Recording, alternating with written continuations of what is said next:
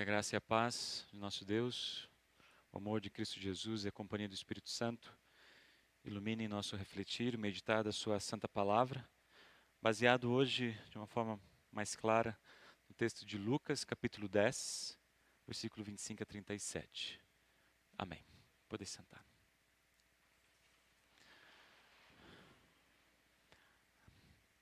Qual seria a pergunta mais importante que alguém poderia fazer para vocês? Deixa eu colocar de uma outra maneira. Se vocês estivessem diante de Jesus, assim como esse professor da lei estava, qual seria a pergunta que vocês colocariam a Jesus? Quais seriam as suas dúvidas, as angústias? O que, que vocês tentariam compreender ao ter a oportunidade de falar com Jesus? A pergunta que o professor da lei fez, para mim pelo menos, é a mais importante que alguém po possa fazer na nossa vida e no período que aqui nós vivemos. Acredito que deva, deva ser feita a nós, ou nós devemos lembrar dessa pergunta constantemente ao nosso coração. O que devo fazer para conseguir a vida eterna? A gente percebe que Jesus não responde essa pergunta. Logo, ele faz o quê? Ele faz uma outra pergunta, dizendo: Como é que você entende o que as Escrituras Sagradas dizem a respeito disso? Ao lermos a palavra de Deus, a gente vai perceber que ela tem uma história. Tem um início, tem um meio, tem um fim. Tem uma narrativa, e essa narrativa é sobre Deus, sobre a criação e sobre todas as coisas. Nessa história percebemos o porquê Deus resolve contá-la para cada um de nós. E é através de situações reais e concretas, com conflitos, com brigas, com pessoas, com famílias, com nações, conhecemos aquele que é santo, perfeito. Na história de Deus é porque é de Deus porque ele conta para nós. Conhecemos o ser humano. E conhecemos o ser humano que, em sua liberdade, decidiu cair da graça e duvidou daquilo que Deus havia dado. O ser humano queria não ser somente a imagem e semelhança, mas queria ser o próprio Deus. E a gente percebe essa característica desse pecado original, ainda especialmente nos nossos dias. Desde Adão e Eva, o ser humano quer definir o seu próprio destino. Desde Adão e Eva, o ser humano quer estar no controle de como vai ser o final de tudo. Nós, o ser humano quer ser um vencedor. E às vezes essa tendência de, de queremos ter o controle do resultado também faz a gente ler e interpretar o texto bíblico como que se nós merecemos ser salvo. O mestre da lei respondeu pela lei. Como é que ele diz? Ame o Senhor teu Deus de todo o coração, com todas as tuas forças, com todo o teu entendimento, com toda a tua razão, e ame o próximo como você ama a você mesmo. A resposta de Jesus foi ótimo. É, gostou da resposta, percebeu um ótimo conhecimento bíblico, amar a Deus e também ao próximo, olhar para cima, mas não se esquecer daqueles que estão ao redor. Então Jesus simplesmente diz: vá e faça a mesma coisa. Mas a gente percebe que o objetivo desse professor da lei não é ir e fazer a mesma coisa, mas tentar achar uma prova contra Jesus. Por isso ele pergunta, tentando se justificar: mas quem é o meu próximo? Quando eu estive pensando sobre essa pergunta que esse professor da lei fez, me, me fez refletir sobre o seguinte: talvez para ele exista pessoas que não são o seu próximo. Porque no momento que você pergunta quem é o meu próximo, talvez você está pensando que exista pessoas que podem não ser o meu próximo. Claro que a gente entende nesse contexto aqui que ele queria uma prova contra Jesus, queria incriminá-lo, queria é, desmoralizá-lo diante da sociedade. E então Jesus, entendendo o seu coração e sabendo do seu propósito, ele faz é, faz ele refletir de uma perspectiva muito interessante, o contrário daquilo que ele estava pensando. Jesus faz ele pensar quem é o nosso próximo, mas no sentido de o próximo, o próximo de que, quem vem até nós ou a quem nós vamos. O professor da lei estava entendendo no sentido quem é meu próximo, a quem eu devo ir. E Jesus faz, é, reflete na, na seguinte perspectiva: quem vem até nós. O próximo, no sentido do professor da lei, era quem ele poderia ir para fazer as obras da lei. E Jesus faz ele pensar: quem vem até você? Quem é o teu próximo? O tema é a vida eterna e a maneira como então essa vida pode ser conquistada. Nesse sentido, olhando então, entendendo toda a história, toda essa narrativa, desde o início até esse momento, como é que Deus ele transmite a maneira como as pessoas são salvas? Como aquele que como aquele que para conseguir a vida eterna precisa ajudar o próximo, ou para ter a vida eterna somos dependentes de um próximo? Deixa eu fazer uma, essa pergunta de uma outra maneira. A vida eterna depende de mim, ou a vida eterna não está sob meu controle? Eu não tenho controle disso. Não está, não cabe a mim resolver se eu vou ser salvo ou não. Depende de mim ou não depende de mim? É sobre isso que o texto está dizendo aqui, sobre esse é o contexto né, desse, dessa narrativa. Então, para deixar claro o que, que Jesus quer dizer, ele conta uma história, clarifica isso ele situa os seus ouvintes na estrada que liga de Jericó a Jerusalém.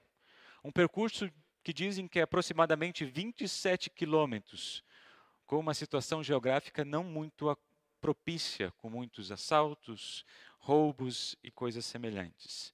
Nessa estrada, como diz o próprio Jesus, um homem havia sido assaltado. Não foi morto, mas encontrava-se gravemente ferido. Um sacerdote, casualmente, estava se passando ali e, ao ver aquela pessoa jogada, quase morta, na beira da estrada, passa por outro lado e segue adiante. Novamente passa um levita e comporta-se de uma, uma forma semelhante. O ouvinte fica até um pouco surpreso e curioso para saber quem é o próximo a passar por ali. E para provocar um pouquinho esse professor da lei, Jesus ele cita um samaritano. E esse samaritano para, trata o ferido, transporta-o para uma pensão, cuida dele, faz companhia até o dia seguinte, salda, paga todas as despesas, recomenda-os aos cuidados dos hospedeiros e compromete-se a pagar qualquer gasto, qualquer custo que possa, possa ter até retornar à sua viagem. Um judeu ajudado por um não-judeu. Historicamente sabemos que esses dois povos eles não eram muito amigos uns dos outros. E não tinham um bom relacionamento e não previam uma reconciliação. E agora, o que, que Jesus faz? Ele retoma as palavras desse professor da lei e diz que o mandamento do amor não conhece limites. O mandamento do amor, ele vai além de brigas étnicas e de situações que os seres humanos colocam é, é, barreiras que são colocadas por nós em nossos relacionamentos. Terminando a história, Jesus faz essa pergunta ao professor da lei: na sua opinião, quem foi o próximo desse homem? Ele não queria reconhecer que era o samaritano, mas também não podia deixar de reconhecer, então ele simplesmente diz: aquele que o socorreu. E Jesus encerra esse diálogo dizendo: então vá e faça a mesma coisa. Interessante pensar que a pergunta é sobre o que mesmo? Sobre vida eterna. A resposta dada é amar o próximo. É possível amar o próximo dessa maneira? Jesus estava preparando esse, esse mestre da lei para que ele entendesse o que os profetas haviam dito a respeito do Messias. A graça e a misericórdia prometida a todos aqueles que confiam nele em fé. Jesus estava ensinando e pregando a esse judeu quem é o verdadeiro próximo, não somente daquele homem, mas de toda a humanidade. Jesus usa esse, esse samaritano para exemplificar a todos, ontem, hoje, sempre, a própria ação de Deus em favor da humanidade, que vai ao nosso encontro e se torna o nosso próximo. Jesus Cristo é o seu próximo por excelência. Jesus Cristo é o seu misericordioso próximo. Ele se tornou o seu próximo sem mérito algum ou algo que vocês já tenham feito, ou que vocês estão fazendo hoje, ou que vocês um dia vão fazer. Mesmo rejeitado pelos seus, ele veio ao mundo para salvar, salvar os seus pecados, pagar os seus pecados na cruz e restaurar toda a criação. Jesus Cristo veio para curar as suas feridas. Jesus Cristo veio para te levar a um lugar seguro. Jesus Cristo veio para te restaurar, te trazer a casa, a um lugar de proteção e de cuidado. Jesus Cristo veio para dizer: Eu paguei tudo e foi por você. Por causa da ressurreição de Cristo, eu tenho alegria de dizer para vocês aquilo que Ele oferece: perdão dos seus pecados, vida eterna, salvação. E agora, porque nós temos essa vida em Cristo, revestidos por essa nova vida, por causa do batismo, agora nós podemos também ser o próximo dos nossos próximos. Em 2010, quando eu estava aqui no estágio, o pastor Alaor fez essa mesma mensagem. E por eu não fiquei com muitas mensagens dele, mas essa eu tinha pedido para ele me, é, ele me repassar. E a conclusão daquela mensagem eu trago também aqui como minha conclusão. O caminho entre Jerusalém e Jericó não é o nosso caminho. A cidade, o país que é narrado aqui, não é a nossa cidade e não é o nosso país. A religião judaica não é nossa, nossa é a cristã. Mas nós somos assaltados todos os dias, somos derrubados todos os dias. Somos, deixamos cair por terra, quase semi-mortos. Isso diversas formas, como de ordem social, afetiva, emocional, espiritual. mas, sobretudo, porque o diabo, o mundo e a nossa natureza não querem ajuda desse próximo. Jesus é o nosso próximo que se colocou em nosso lugar para nos dar vida e salvação. Por isso, o que nos cabe fazer? Ficar atentos para percebermos as oportunidades que Deus nos dá e fazermos a diferença às pessoas que estão ao nosso redor de levar aqueles que estão necessitados de amor, necessitados de esperança, necessitados de compaixão, de misericórdia, e especialmente aqueles que estão necessitados de estão com dúvidas a respeito da salvação e da vida eterna, possamos nós hoje, juntos aqui, poder compartilhar aquilo que Deus revelou de uma forma clara na história da salvação. Isto é, o céu e a vida eterna é um presente de Deus. A vida eterna é um dom gratuito de Deus, é de graça. Por que, que é de graça? Porque Jesus na cruz pagou por elas e disse: Tetelestai, tudo está pago. Porque Cristo ressuscitou, a nossa fé não é vã.